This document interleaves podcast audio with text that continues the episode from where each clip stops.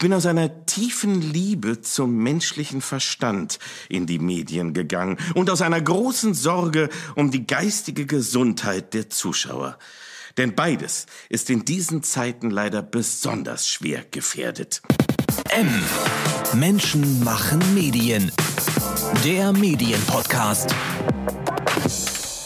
Nur für den Fall, dass Sie ihn nicht erkannt haben. Oliver Kalkofe war das mit einem Ausschnitt seiner Sendung Kalkofes Mattscheibe, mit der er seit 1994 Kritik am deutschen Fernsehen übt. Ein sehr deutsches Phänomen der Fernsehkritik. Mit ihm wollen wir heute über das deutsche Fernsehen sprechen, Qualität im deutschen Fernsehen und Kritik an der Fernsehkritik. Willkommen zu M, dem Medienpodcast mit Danilo Höpfner. Herr Kalkofer, sprechen wir über das deutsche Fernsehen. Worüber haben Sie sich im Fernsehen zuletzt so richtig geärgert? Oh, worüber habe ich mich so letzte. Es ist ja äh, permanent, äh, könnte ich mich täglich ärgern, wenn ich irgendwie Fern den Fernseher einschalte. Deswegen tue ich das ja gar nicht mehr. Wie die meisten Menschen, die das Fernsehen lieben und mir immer nur sagen, ich gucke ja gar kein Fernsehen mehr. Das ist ja die traurige Entwicklung. Ähm, ich gucke es dann ja immer gebündelt, wenn ich wieder an die Sendung rangehen muss und wieder, wieder äh, für die Mattscheibe arbeiten muss. Das wird aber aufgenommen und dann gucke ich das so stoßweise an. Aber ich glaube, so die Sachen, die mich jetzt gerade als letztes geärgert, ich ärgere mich immer über äh, Germany's Next Topmodel.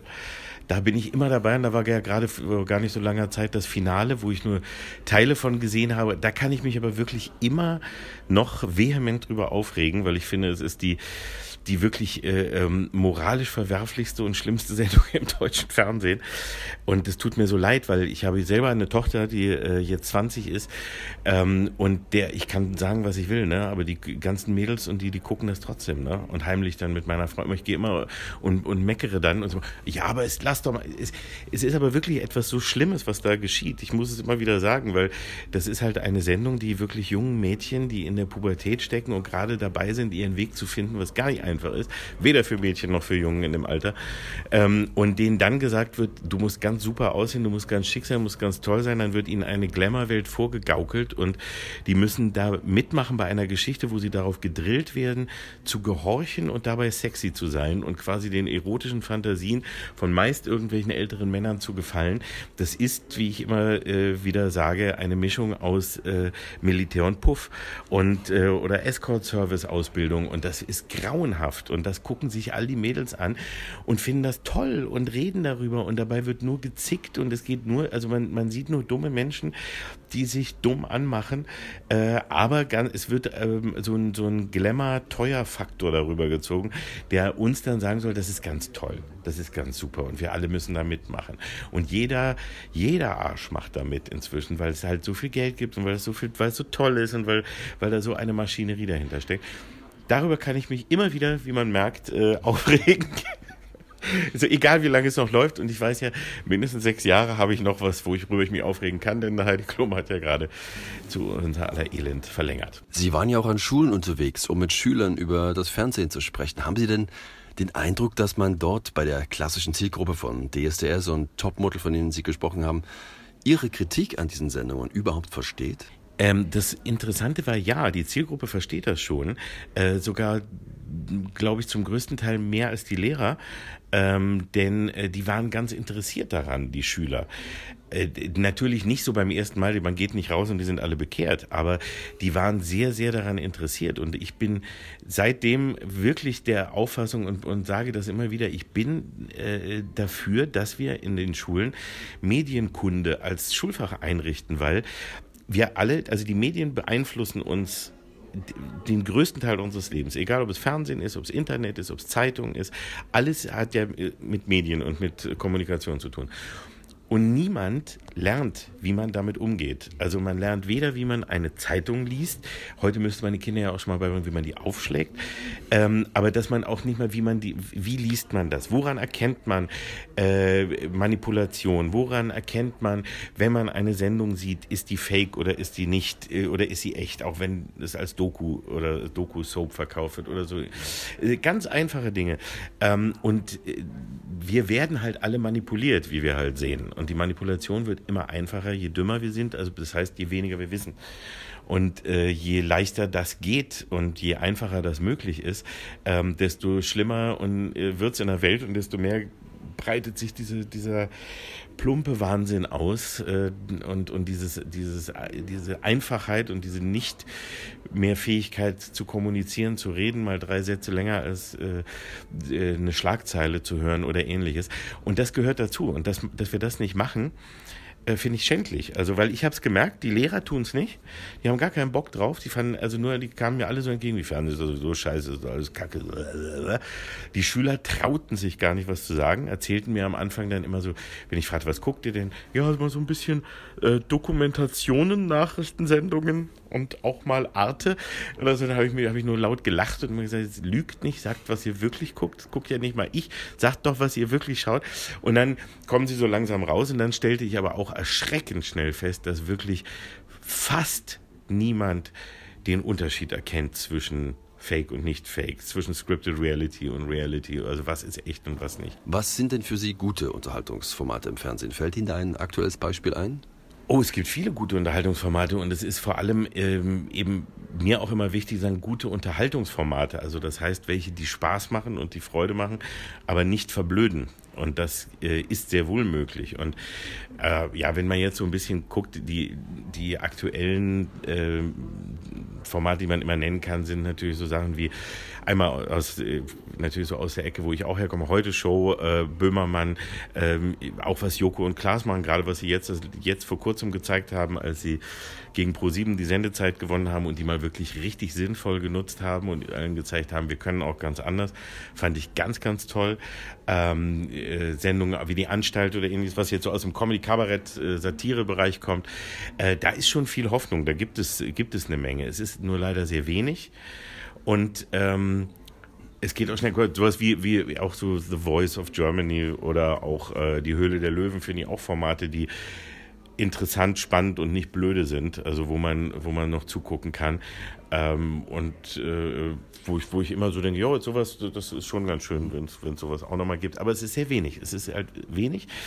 Ähm, es wurde immer weniger in der letzten Zeit. Ich glaube, dass vielleicht, vielleicht wir die Hoffnung haben, dass sich so ein ganz langsamer Trend einsetzt, der momentan so dahin geht wie, jetzt haben wir die Schnauze voll, wir wollen nicht mehr so. Das ist so durch Streamingdienste, durch äh, Netflix, Amazon, Podcasts äh, und sowas wieder gekommen, dass die Leute wieder was hören wollen, wieder einen Inhalt wollen, was man ihnen jahrelang, jahrzehntelang immer eingetrichtert hat, wie ihr seid sowieso zu doof dazu und ihr wollt es ja gar nicht stimmt nicht. Ja, das klingt ein bisschen nach Harald Schmidt, der neulich im Spiegel über das Fernsehen sagte, es langweilt mich und das Fernsehen ist für mich ein Medium der Vergangenheit. Ist es das für Sie jetzt auch?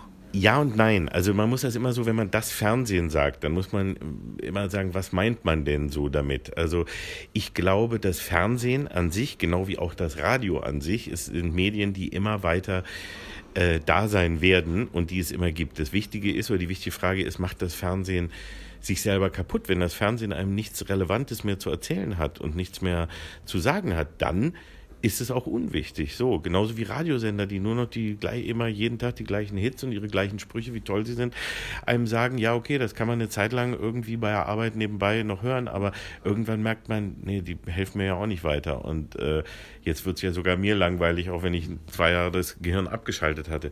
Und so ist es beim Fernsehen eben auch. Ähm, wenn, wenn ich jetzt, wenn ich mir wirklich äh, viele Sender angucke, was da den Tag über kommt, da muss ich sagen, ja klar, das ist ein, ein, ein, Fern, ein, ein Programm oder ein äh, Medium, was definitiv der schon gefühlt sehr, sehr langen Vergangenheit angehört. Wenn ich mir teilweise das Tages- und, und Frühabendprogramm der öffentlich-rechtlichen angucke, dann, dann möchte ich weinen, weil es so furchtbar einschläfernd, einlullend, dusselig ist, äh, wo die unser Geld kriegen dass die privaten Scheiße machen, okay, die glauben oder die verdienen damit Geld und äh, äh, haben eine andere Motivation, aber wir geben den öffentlich-rechtlichen ja einen Auftrag. Und die gehen ja auch rum mit stolz geschwellter Brust und tun so, als wenn sie den erfüllen. Und das ist halt lächerlich, was uns da geboten wird. Weil wenn man da, was man da an, äh, äh, an Programmen, an Einlullendem hat, also so, es ist alles, was, was gar nicht wehtut, ne? Und was so lauwarmes Fußbad ist. Und äh, egal, ob es die, ob es äh, von Um Himmels Willen in äh, Rote Rosen, Sturm der Liebe, ähm, die ganzen Vorabend-Quiz-Sendungen, dann die äh, Bares für Rares, was so als einziges jetzt ein Mega-Hit, der einzige Mega-Hit, der aus den, aus den öffentlich-rechtlichen der letzten 30, 40 Jahre entstanden ist, ist äh, Verkauf von Gerümpel aus dem Keller. Äh, das ist auch sehr traurig. Ne? Ich würde gerne sagen, wow, die öffentlich-rechtlichen haben ja auch in den letzten Jahren wirklich für echt mal wieder da und da haben sie ja was angestoßen. Das kam von denen, der von denen kam nichts. Nichts. Die Privaten, zu sehr man auf die meckert, und das tue ich ja nun andauernd, und die uns verblöden rund um die Uhr mit wirklich viel richtig echtem Müll, ähm, haben dennoch trotzdem immer wieder für irgendetwas Neues gesorgt, ob gut oder schlecht aber immer wieder einen Impuls zu irgendetwas Neuem, zu, zu einer neuen Art äh, Fernsehen geben. Äh, und die öffentlich-rechtlichen nicht, sondern die laufen nur hinterher und tun noch so, als wären die letzten Jahrzehnte nicht vergangen. Jan Böhmermann hat keine Innovation ins öffentlich-rechtliche Fernsehen gebracht? Jan Böhmermann ist bei ZDF Neo und wird da immer noch peinlicherweise äh, versteckt gehalten und geparkt. Und das ZDF, das Große, traut sich nicht, ihn, ihm mal ein bisschen mehr Fläche zu geben, außer nachts nach der Heute-Show. Äh, das ist, das ist eine Schande. Also egal wie, egal was man von ihm hält äh, und wie man, was man gut oder schlecht findet. Aber ohne Frage haben wir hier eins der Talente sitzen, die ähm, wahnsinnig viel an Innovationen und so bringen können und die auch dann irgendwann mal die Schnauze voll haben und sagen, was soll ich noch machen und die dann irgendwie weggehen oder einfach auch, ja, wie alle anderen eingeschläfert werden, weil es einfach ja gar nichts mehr bringt. Aber dass sie das da nichts gemacht wird, dass sie sich nichts trauen, ist einfach, das ist eine Schande. Und auch wenn man sieht, dass ein Sender wie ZDF Neo, den ich vor wenigen Jahren noch ziemlich gelobt habe immer, wo ich sagte, wow, da passiert was, nämlich als Böhmermann anfing, als die noch Joko und Klaas hatten und so ähm, und, und auch die eine oder andere Serie anfing und da gingen die heraus und sagten, wir sind jetzt das junge ZDF. Jetzt haben sie noch immer Böhmermann, den sie da einfach eben, wie gesagt, Dauerparkplatz eingerichtet haben. Ähm, bringen mal hier oder da eine Serie, die später dann auch wahrscheinlich im ZDF kommt, aber da schon mal vorab. Und ansonsten den, den Nachmittag über Uralt-Serien von Hart aber herzlich, Magnum, Columbo ähm, und solche und, und bezaubernde Genie und so. Ich bin alt genug, dass ich mich darüber freue, die mal wiederzusehen, aber Leute, das hat nichts mit Jung oder mit Innovation zu tun, sondern es ist auch nur ein, ein Doodle-Abspielsender und die kriegen äh, so viel Kohle dabei und haben wesentlich mehr Geld als ein kleiner Sender, zum Beispiel wie Tele5, der jetzt von der Größe her äh, und von, von, vom äh, Marktanteil her vielleicht vergleichbar ist, ähm, aber die halt keinen Zuschuss irgendwie kriegen, aber dann wenigstens mal versuchen, wieder innovativ zu sein. Und das werfe ich den öffentlich-rechtlichen wirklich vor. Sind Comedy-Quiz-Formate wie Genial daneben, bei denen Sie ja selbst mitgewirkt haben, für Sie gute Unterhaltung? Das finde ich auf jeden Fall innovativ. Es gibt ja viel, es, Innovation äh, ist ja auch muss ja auch die ganze Bandbreite bedienen. Und ich fand genial daneben zum Beispiel ein sehr, sehr schönes, äh, angenehmes, äh, lustiges Format, was keinem wehtut und was Spaß macht. Was dann vom C von, von der ARD äh, wer weiß denn sowas, ist quasi ja eine Weiterentwicklung davon und jetzt nach Jahre, Jahre später, nachdem sie äh, sich mit Händen und Füßen gewehrt haben und immer wieder, wenn man irgendwen äh, traf von den Verantwortlichen aus dem Bereich, sagt, das geht ja nicht so, ohne dass man was schreibt und einfach so die Leute reden lässt und so, haben sie in die Hosen gemacht, davor Angst, selber sowas zu tun. Ähm, und jetzt haben sie es gesehen, jetzt, man merkt es, also wer weiß denn sowas, ist ja das geführte genial daneben mit den vorgegebenen Antworten und mit jemandem wie Kai Pflaume, wo aufgepasst wird, dass es ja nicht zu lustig wird äh, und so und dass das ja ja keiner über die Stränge schlägt, sondern Opi ne, geht immer noch mal dazwischen. Das ist ja äh, dann eben die die Schnarch-Variante. Auch wenn das ein auch ein angenehmes ruhig ist mir tausendmal lieber als viel anderer Scheiß, der da sonst liegt, möchte ich echt sagen. Es war Liebe. Schaffst es.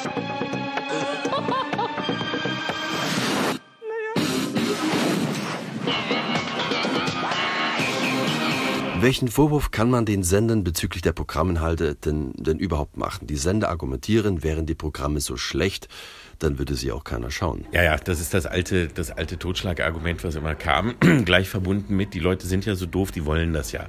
Ähm, das ist ja ein Trugschluss und es ist ja auch eine Lüge. Es ist auch ein bisschen frech. Denn sagen wir mal so, äh, man muss, das alles aufzudröseln ist dann immer ein bisschen schwieriger, aber es, äh, die, das, was Fernsehen ausmacht und wonach Fernsehen gemessen wird, der Erfolg äh, gemessen wird und sich das Fernsehen auch daraus bezahlt, sind die Einschaltquoten. Die Einschaltquoten gibt es gar nicht wirklich, sondern das sind Schätzwerte, die nur durch eine kleine Gruppe von Menschen hochgerechnet werden. Bis vor kurzem noch auf sehr altmodische Art, die vor allem der Entwicklung des Fernsehens nicht gerecht wird und vor allem auch nicht der Vielfalt inzwischen. Also das heißt, äh, mit ähm, der Anzahl von Menschen, die das, die diese Messgeräte haben und wo die Messgeräte hauptsächlich das äh, Fernsehgeschehen im Wohnzimmer noch wie früher äh, messen, ist all das, was man ansonsten, was, was heute eigentlich in der Nutzung drin ist und auch die Vielfalt, was man gucken kann, wie man gucken kann, zeitversetzt, Mediathek etc. etc. Ähm, das wird dem alles nicht gerecht. Es ist aber die einzige Währung, die da ist.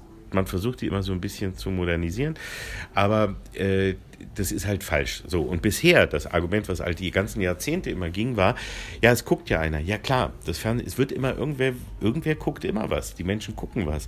Und wir dürfen auch nicht vergessen, auch wenn jetzt ein großer Teil von uns, wie auch immer, sich sein Programm, was er guckt, selber zusammenstellt das Medium, die Art, was und wie auch immer, das gemeinsame Gefühl Fernsehen wird immer geben und ist auch immer wichtig, dass man etwas gleichzeitig guckt, wo man gleichzeitig Spaß haben kann, gleichzeitig drüber reden kann am nächsten Tag oder äh, wo man, wo man eben einfach gemeinsame Erlebnisse schafft.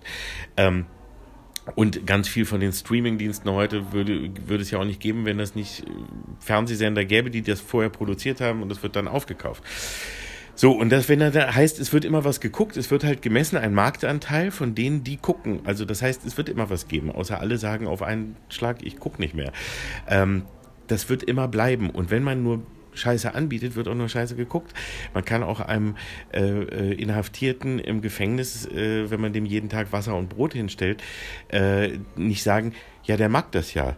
Der will ja gar nichts anderes der isst das ja immer auf, ja klar, weil er Hunger hat und weil er nichts anderes bekommt. Es geht nicht nur danach, also was hat jetzt, womit kriegt man die ganz große Masse? Es geht auch nicht nur danach, immer die größte Menge an Menschen zu bekommen, sondern viele verschiedene äh, verschiedene Arten von Menschen auf verschiedene Art auch anzusprechen und jedem irgendwie etwas zu bieten und auch äh, etwas zu bieten, wo man sagt, ja, da, da stehe ich auch dahinter.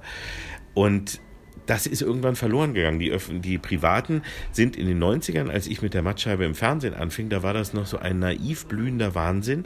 Die wollten zeigen, was sie können. Da wurde richtig auf die Kacke gehauen. Da hat man Geld ausgegeben und gezeigt, wir, wir machen was. Äh, wir wollen euch unterhalten, wir wollen Spaß haben, wir wollen mal zeigen, dass wir das auch dürfen und dass wir es können. Ähm, und irgendwann ging das dann aber ins Geschäft, wieso jetzt sehen wir, wir verdienen damit Geld und jetzt wird damit Geld verdient. Jetzt wird nur noch damit Geld verdient, egal wie. Jetzt ist mir, es ist scheißegal. Die Leute sind ja eh doof, die fressen jeden Scheiß, also los, gibt ihnen Scheiße. Äh, und irgendwann haben sie gesehen, oh, ähm, jetzt bieten andere Leute auch was Besseres an, jetzt nehmen sie unsere Scheiße gar nicht mehr so wie vorher und freuen sich da Mist, warum denn das? Die dampft doch noch genauso wie früher. Ja, hm, ja, da sieht man dann plötzlich, jetzt wird ein bisschen zurückgerudert. Aber die haben die Moral komplett vergessen und die öffentlich-rechtlichen, deren Aufgabe wäre es gewesen, etwas dagegen zu setzen, haben sie nicht. Die waren beleidigt. Dann seit Jahren, wie, wie jetzt die CDU, wenn, ein YouTube-Video kommt, stellen sich hin und sagen, das ist aber gemein. Äh, jetzt machen die was anderes. Warum, äh, warum mögt ihr uns denn jetzt nicht mehr? Wir, wir machen doch immer noch alles genauso wie früher.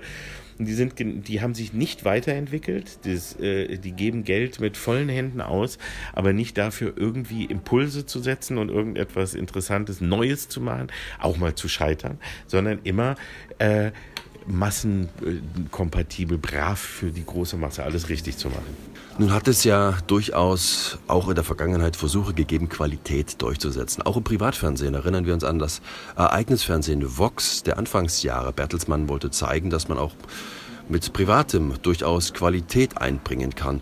Und wenn sich mal ein Privater an anspruchsvolle Stoffe wagt, dann wird das vom Zuschauer oft mit schlechten Quoten belohnt. Stichwort Deutschland 83 bei RTL. Welche Mitschuld geben Sie dem Zuschauer am Mangel an guten Inhalten im TV?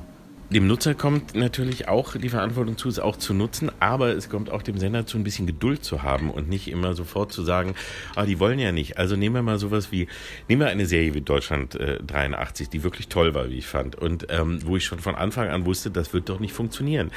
Das hat aber auch eine andere Historie. Wir haben den Menschen hier ähm, das Seriengucken im linearen Fernsehen verdorben und ver, ver, äh, zerstört. Ähm, weil es irgendwann hieß, also in den 90ern und Anfang 2000er gab es sehr wohl noch Serien, die funktioniert haben, die auch Events waren, sag mal Akte X, Sex in the City und was weiß ich, wo so Sachen waren, wo man doch drüber geredet hat. Irgendwann war es aber so, dass man merkte, oh, wir müssen schneller und billiger werden, wir machen da ähm, Serien, jetzt kommen so viele von draußen, wenn die nicht sofort funktioniert, wir verschieben den Sendeplatz, wir hören einfach mittendrin auf und wenn dann ein Sender wie RTL, der das, der gerade dazu sehr viel beigetragen hat, diese Kultur zu zerstören, sondern nur noch sondern auch wie die öffentlich-rechtlichen in dem altmodischen Häppchen äh, und, und immer abgeschlossene Geschichten und, und brav massentauglich, dass man dann mit so einer schrägen Geschichte kommt, ist doch klar, dass die Quoten technisch scheitern.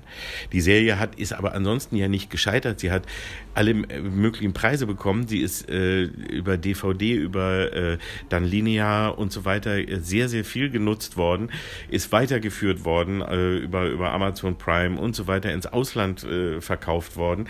Also die Serie ist sehr wohl ein Erfolg, aber wie misst man den Erfolg? Ja, er war kein Quotenerfolg in RTL-Sicht. Und genauso ist es so, wenn ich jetzt nur mal als Vergleich nehme, was ich jetzt bei Tele5 zum Beispiel mache, da sind wir sehr, sehr erfolgreich mit sowas wie Schläferz. Wir wären auf einem anderen Sender nicht erfolgreich genug, weil wir nicht massenkompatibel oder nicht dann nicht groß genug sind. Aber es ist ein Riesenerfolg. Wir füllen Hallen, wir haben begeisterte Menschen.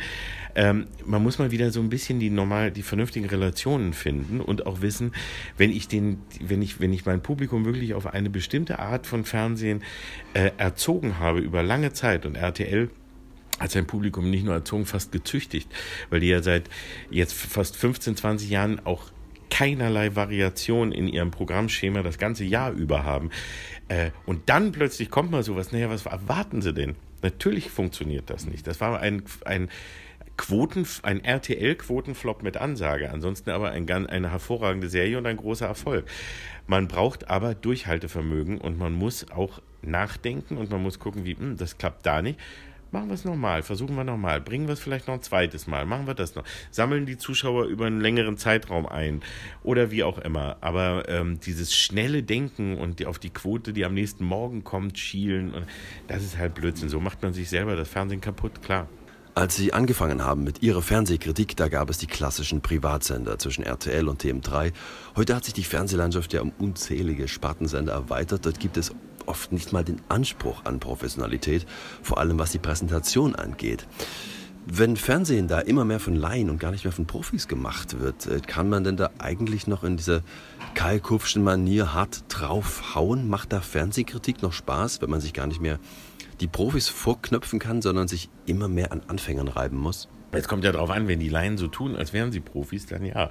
Also wenn man ähm, einen Sender wie Astro TV oder Home Shopping oder ähnliches auch so zu, nimmt, die ja so tun, ja, und eben auch deswegen ja die Leute von den Leuten Geld haben wollen, denen was verkaufen wollen oder sie auch einfach mal schlichtweg bescheißen und betrügen wollen, ähm, dann müssen sie sich auch nicht wundern, wenn, wenn sie da was zurückkriegen. Ähm, ansonsten ist es ja so, wenn wir jetzt zurückgucken, und dazu braucht man ja auch erst eine Zeit lang das zu verstehen, Sender, über die ich mich auch ähm, in den frühen Jahren sehr gerne lustig gemacht habe, die kleine Sender wie Viva oder so, haben mehr hervorragende Talente hervorgebracht als äh, also in so kurzer Zeit als das ZDF und RTL glaube ich zusammen. Wenn wir da gucken, wer da alles war von von Heike Macker, Jessica Schwarz, äh, Joko Klaas, alles spät, also vor, am Anfang äh, schon als es aufhörte, aber auch wer, wer an Schauspielern und an Moderatoren da rausgewachsen ist, unfassbar weil das kreative äh, Möglichkeiten waren, also wo den Menschen einfach die Möglichkeit zur Kreativität gegeben wurde. Und sowas brauchen wir ganz dringend. Und wer im Fernsehen mitmacht, hat deswegen auch dann das Recht, da vorgenommen zu werden. Aber wenn es so ganz kleine Sender sind, wo man so merkt, ja, die machen es gerade, da, da gehe ich dann auch nicht ran. Ich habe auch inzwischen durch die vielen Jahre 25, die ich das jetzt schon ja, in, fürs Fernsehen mache, äh, natürlich auch ein paar Dinge gelernt. Am Anfang bin ich eher der reine Zuschauer gewesen, der äh, gesagt hat, haha, das war scheiße, das ärgert mich, da sage ich jetzt was zu.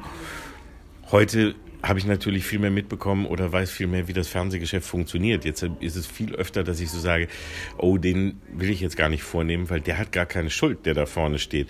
Die Verantwortlichen dafür sind, die verstecken sich gerade irgendwo dahinter. Wie können wir das denn so aufdröseln, dass man die richtigen Verantwortlichen äh, davor nimmt oder ähm, lassen wir es vielleicht hier lieber und gehen lieber auf was anderes, weil das wäre unfair. Da muss man schon genau immer hingucken. Sender, Formate, Moderatoren, alles legitime Zielpunkte der Fernsehkritik. Was mich rückblickend ein wenig überrascht, ist, äh, dass sie aber auch jene in den Fokus genommen haben, die selbst zum Opfer der Sender wurden. Seien es die Teilnehmer der beliebten Krawallshows der 90er und 2000er wie bei Brit oder auch bei Musik-Contest-Shows wie in diesem Beispiel hier. Mario, 30 Jahre bei 9 Live. Wir hören mal rein. Es legte das Schiff an, da kam ein Mädchen und sagte Willkommen bei uns. Wir geben ein Fest heute, komm mit mir tanzen, das ist doch gar keine Kunst. Sie sagt, sie ist Tyra und als sie mit mir sprach, konnten wir uns gut verstehen. Als sie als ich auf ihren Fuß trat und sie mich groß ansah, da war es um mich schon geschehen. Der Tag war noch an und ich kam grad vom Strollen, da merkte ich, mir war nass. Ich hatte vergessen, die Hose zu öffnen, ich wusste, da war doch noch was. Ich schaute ins Fernsehen, das tu ich so gern sehen, und da lief gerade neun live. Als ich als ich dann dort anrief, weil's mir am Bein lang lief, da war es um mich schon geschehen. Bei neun Live, bei neun Live, da gibt's nur Idioten. Bei neun Live, bei neun Live, da gibt's keine Quoten. Bei neun Live, bei neun Live, da wird man so lustig verarscht. Bei 9 Live, da darf man ganz teuer anrufen. Ich mach das ganz häufig, denn das tun nur die Doofen. Bei 9 Live, bei 9 Live, da lacht man uns alle aus. Herr Kakofe, als ich das vor vielen Jahren zum ersten Mal gehört und gesehen hatte, es hatte mich sehr amüsiert. Heute frage ich mich, wurde Mario, der von 9 Live so vorgeführt wurde, was Sie ja kritisieren wollten, von Ihnen aber nicht ein, ein zweites Mal am Nasenring durch die Manege geschleift? Ja, äh, ist, ein, äh, ist wirklich ein ganz, ganz wichtiger Punkt und einer, wo sowohl ich und das Ganze und alle hiermit irgendwie zu tun haben, wo wir uns immer, immer ähm, vorher Fragen und Gedanken machen. Und wir haben das auch immer versucht, so zu machen, dass wir, wenn möglich, nicht in diese Falle tappen. Im Nachhinein muss man natürlich immer mal wieder zugeben, äh, dass es nicht immer 100% gelingt, weil Dazu muss man Folgendes sagen. Nimmt man ein Format, was also davon zu 100 Prozent lebt, dass Leute vorgeführt werden. Also wir haben das gleiche Problem Schwiegertochter gesucht oder so, ja. Ähm, wir haben manche, viele Jahre gar nichts gemacht und weil wir dachten, was sollst du zeigen? Ne? Es geht ja nur um die Leute. Man sieht ja kaum. Vera hält sich ja auch im Hintergrund und taucht nur ein, zwei Mal ganz kurz auf und ist sonst im Off. Und die Schuldigen sind die Leute, die dahinter stehen.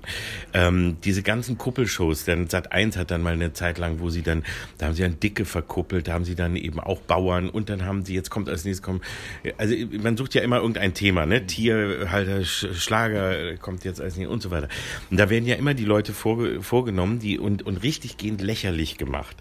Ähm, und das Ding ist, man muss ja nur, wenn wir, also auf die Form, wie wir das machen, Szenen weiterspielt, dann muss man auch Szenen mit diesen Menschen ja nehmen und weiterführen und dann aber gucken, wie kriegt man den inhaltlichen Dreh. Und wir haben immer darauf geachtet und geguckt, dass wir möglichst jemanden nehmen, wo wir sagen, okay, der der, das, da können wir es verantworten. Also, weil häufig, gerade bei Schwiegertochter gesuchten in den Formaten, sind die Vorgeführten ja, ich will jetzt nicht aber die zum Teil sonst, also die wohnen bei den Eltern oder würden sonst wahrscheinlich vielleicht sogar ins betreute Wohnen kommen. Ähm, das sind Menschen, die man beschützen muss, aber nicht vorführen. Ähm, und deswegen wird, äh, gucken wir da ganz genau drauf, dass wir immer so die Fälle nehmen, die gerade noch so, die wir gerade noch verantworten können. So ein Fall wie hier dieser jetzt mit 9 Live, 9 Live, ähm, gebe ich ganz klar zu, das war zu einer Zeit, als das gerade anfing und wo man diese, die Bühne frei gemacht hat. Also das war ja sehr, sehr beliebt dann irgendwann. Das fing mit Sat 1 äh, Frühstücksfernsehen an und so weiter, dass man die offene Bühne gab. wie es auch schon früher in Formaten wie Gong Show und so äh, war und wo natürlich man auch Spaß dran hatte, dass Leute kommen und irgendwas schlecht machen. Und so war das hier auch. Ähm, das, da haben wir auch am Anfang, auch in den 90ern, weiß ich noch am Anfang, viele von denen, die da auf der Bühne waren und irgendwie äh, äh, sehr bescheuert performt haben, hat man da noch naiv genommen, bevor das wirklich eine, eine eigene, ähm, ja, nicht Kunstform, aber wie soll man sagen, eine, eine Form, eine Geschäftsform wurde einfach nämlich nur äh, Leute verarschen und vorführen. Äh, ich glaube, heute im Nachhinein, also heute würde ich den Clip wahrscheinlich nicht mehr nehmen, mhm. weil sich das einfach komplett geändert hat. Damals, das war Anfang 2000er, 2003, 2004 ungefähr in dem Dreh, da fing das gerade an. Da war er einer von vielen, die sie einfach, die, die kommen und denken, sie können was. Ähm, können aber nichts, haben selber Schuld daran. So. Spätestens seit bei DSDS, das zum Beispiel zur äh, zum Programmkern äh, kam, als wurde, dass man die Leute wirklich boshaft genommen hat. Und man wusste es ja, mit denen, die dumm genug waren, sich selber für ganz toll zu halten und zu sagen, wie super sie sind, dass sie gleich Dieter Bullen rocken werden oder dass sie Superstar werden. Ähm, und man sah es auf den ersten Blick, dass sie es nicht können. Denen wurden ja dann die längsten Filme gewidmet und die wurden ja vorher ganz groß aufgebaut, damit sie dann umso lauter ausgelacht werden. Diese Kultur hat sich wirklich erst entwickelt. Sie sind politischer geworden. Am Anfang ging es ja viel um Volksmusik, Jamba, Klingeltöne, ja komplett alles aus den Programmen verschwunden.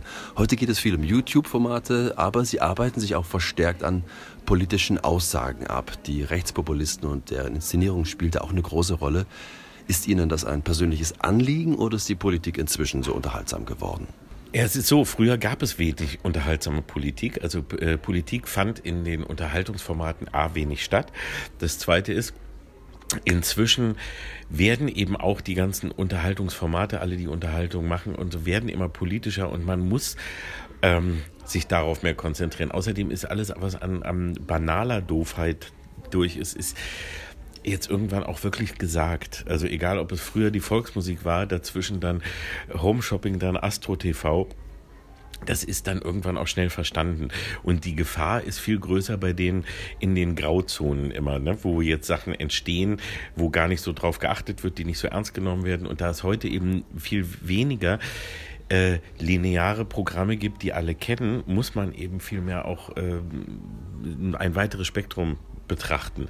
Also dadurch, dass es eben nicht mehr nur zwei oder sieben oder zehn Sender gibt, sondern inzwischen Dutzende von Sendern, sowohl im linearen Fernsehen wie auch dann durch alle Kanäle und dass man durch YouTube und das Internet einfach selber zum Star werden kann und selber Meinung machen kann und so weiter. Ähm, und eben auch die Politiker immer mehr in die Pflicht genommen werden und auch unterhaltsam zu sein und Unterhaltung zu machen und daran dann meistens am allerkläglichsten scheitern, ähm, muss man da auch rangehen.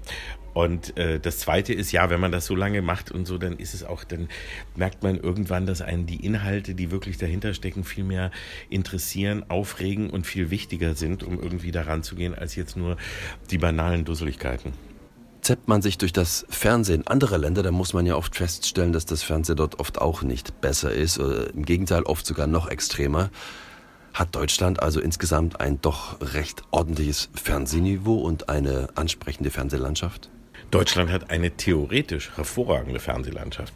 Wir haben ein, ein System, was äh, sehr viel besser ist und sehr viel größere Möglichkeiten bietet als wirklich äh, viele andere äh, internationalen Sender. Ähm, nur wir nutzen es so wenig. Das ist das Traurige. Wenn man sich anschaut, wie wenig aus diesen wirklich großartigen Möglichkeiten, allein was wir hier wirklich an, an frei empfangbaren ähm, privaten Sendern haben und an öffentlich-rechtlichen. Und was da an theoretischer äh, Kraft, an Geld und an Fähigkeiten da ist, dann ist es erschreckend, was dabei rauskommt. Wenn man sieht, dass selbst ganz kleine Länder wie Dänemark, Schweden oder so, was die an Serien im fiktionalen Bereich oder so an, an wirklich tollen, also international tollen Sachen bringen, was ähm, ein Land wie England, was genauso ein komisches System hat wie wir mit ein bisschen Privatsendern und, und sehr altmodischen äh, äh, öffentlich-rechtlichen quasi. Ähm, aber was da trotzdem neben all dem Schnarchkram und Müll, den die auch bringen, vieles von den ganz schlimmen Sachen kommt ja von denen, ähm, kommen dann trotzdem mal wieder Serien oder Filme oder so, die ja weltweit einen Aha-Effekt auslösen. Von uns nur nicht. Warum? Warum kommt das nicht? Wir haben in Deutschland irgendwie komischerweise nie die Kultur der, der Innovation und des, der, der wirklich echten Kreativität gelernt und gelehrt. Und das ist, glaube ich, das, der, der große Nachteil.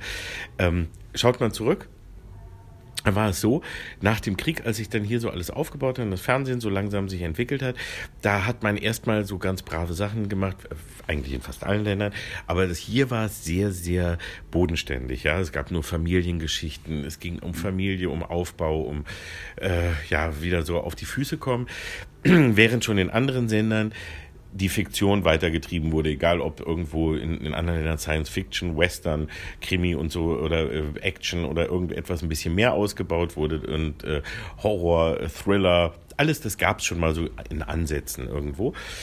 Bei uns nicht. Und äh, vor allem auch was Shows und sowas anging, man hat dann irgendwann gemerkt, oh, wir, wir hängen ein bisschen zurück, wir gucken mal, was die anderen machen. Und dann hat man Formate aus dem Ausland kopiert.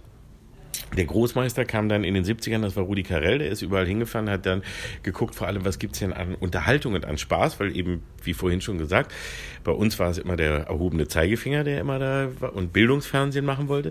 Dann ist Rudi Carell durch die, durch, durch die Welt gefahren, hat geguckt, was haben denn die anderen Länder Tolles. Ich bringe überall das mit, den Rest mache ich nach und hat damit ähm, die Unterhaltung nach Deutschland gebracht. Und so, diese Kultur hat sich dann aber leider so eingefahren. Also das heißt, es wurde immer geguckt, was läuft woanders. Die Privaten kamen als die denn, wir kamen halt sehr spät mit dem Privatfernsehen. Dann wurde erstmal alles das nachgemacht, was es im Privat- und im anderen Fernsehen der letzten Jahrzehnte gab. Dann wurde der Preis ist heiß, das Glücksrad und alles, das waren ja alles uralt Formate. Die wurden erstmal geholt und bei uns als, uh, das ist ja innovativ. Äh, ne, der wurde nur nachgemacht. Und dann wurde ganz schnell nur unter den Sendern nachgemacht. Dann sagen sie, oh, jetzt funktioniert eine Hochzeitsshow, jetzt ist eine Kuppelshow, jetzt wird eine diese, jetzt ist eine funktionierende Quizshow. Dann wurde nur kopiert, kopiert, kopiert. Und seitdem, es wird immer bei uns nur kopiert. Und wenn man in einen Sender hier in Deutschland geht und irgendwo etwas vorschlägt, schon seit, seit Jahrzehnten, seit ich überhaupt irgendwas mache, immer einer der ersten drei Sätze, die irgendwie, wenn man über die Inhalte redet, kommt, ist, gibt's das schon irgendwo? Ähm, und nicht, wenn man dann sagt, nein, nicht, dass es dann halt, oh, toll, ne, sondern, ah, das ist schlecht. Äh, Gibt es nicht irgendwie was Vergleichbares? Ist es nicht, es ist immer gut, wenn man was Vergleichbares. Man muss sich manchmal Sachen ausdenken, dass man sagt, das ist so ähnlich wie und das war da erfolgreich, äh, auch wenn es das gar nicht gab oder gar nicht, gar kein, gar nicht vergleichbar war. Aber es ist wirklich so albern, hier die Angst, etwas Eigenes zu machen, was, wo man auf das eigene Gefühl vertraut, wo man sagt, das tut man das gibt es hier nicht. Und das wird hier nicht gefördert und wurde nie gefördert. Sie sind mit Ihrer Sendung auf Premiere gestartet, heute Sky. Es gab ein kurzes Zwischenspiel auf Pro7, sind jetzt auf Tele5 zu sehen. Es gab Experimente bei der Deutschen Welle. Hatte Sie eigentlich nie gewurmt, dass Sie mit Ihrer aufwendig produzierten Sendung immer in der Sparte geblieben sind, nie mit einem Sendeplatz in den Hauptprogrammen geadelt wurden? So gesehen ja, also sagen wir es sagen wir's mal so. Ja, ich finde es immer, ich finde es heute auch im, im Rückblick sehr traurig und auch ähm, schade und auch inhaltlich nicht richtig, dass es die Mattscheibe äh, nie auf größere Sender geschafft hat. Und zwar jetzt nicht, weil ich finde, oh, das habe ich jetzt so schön gemacht, ich will aber auch mehr. Nein, natürlich möchte ich, dass viele Menschen etwas das sehen, was ich mache, wenn ich selber glaube, dass es gut ist. Ganz klar. Und ich freue mich, wenn das viele sehen. Ähm, gleichzeitig war es mir immer aber eher wichtig, dass ich den Inhalt machen kann, an den ich glaube, als dass ich äh, was mache, an das ich nicht glaube, damit mich mehr Leute sehen. Aber dass ein solches Format nicht auf einem Sender wie bei den öffentlich-rechtlichen stattfindet, finde ich schade. Einfach nur inhaltlich gesehen, weil ich finde, da gehört es eigentlich hin. Und ich finde, auch die öffentlich-rechtlichen Sender müssten genug Rückgrat haben, sich selber so sehr so auf den Arm zu nehmen. Die müssten genau solche Formate, und das heißt jetzt nicht nur meins, sondern solche Formate wie die Mattscheibe oder wie Schläferz oder so, die, die irgendwo anders klein entstehen, ähm, müssten die eigentlich nach vorne bringen. Sie haben genug Möglichkeiten, sie haben genug Platz und das ist, äh, das wäre eigentlich ihre Aufgabe. und es da mehr Leuten anzubieten. Und genau diese Form der Kritik ähm, viel größer und der Satire und der satirischen Kritik viel, viel, den einen, eine, einen größeren Platz zu geben, wäre sehr, sehr nötig. Inzwischen gibt es die Heute-Show und es gibt die Anstalt, die finde ich das beides schon mal wirklich sehr gut. Und extra drei natürlich auf dem ersten, die sich aber auch nicht trauen, das Ding mal richtig Vollzeit in, äh, auf, dem, auf dem Hauptsendeplatz zu tun. Die kämpfen auch immer darum, wie viele Plätze sie kriegen. Das sind diese Formate, die jetzt inzwischen äh, irgendwie so halbwegs ähm, da funktionieren, aber das ist, Entschuldigung, viel zu wenig. Mehr Oliver Kalkofe. Die aktuellen Folgen von Mattscheibe Rekalkt sind online zu finden in der Tele5 Mediathek. Und danke fürs Dabeisein, sagt Danilo Höpfner.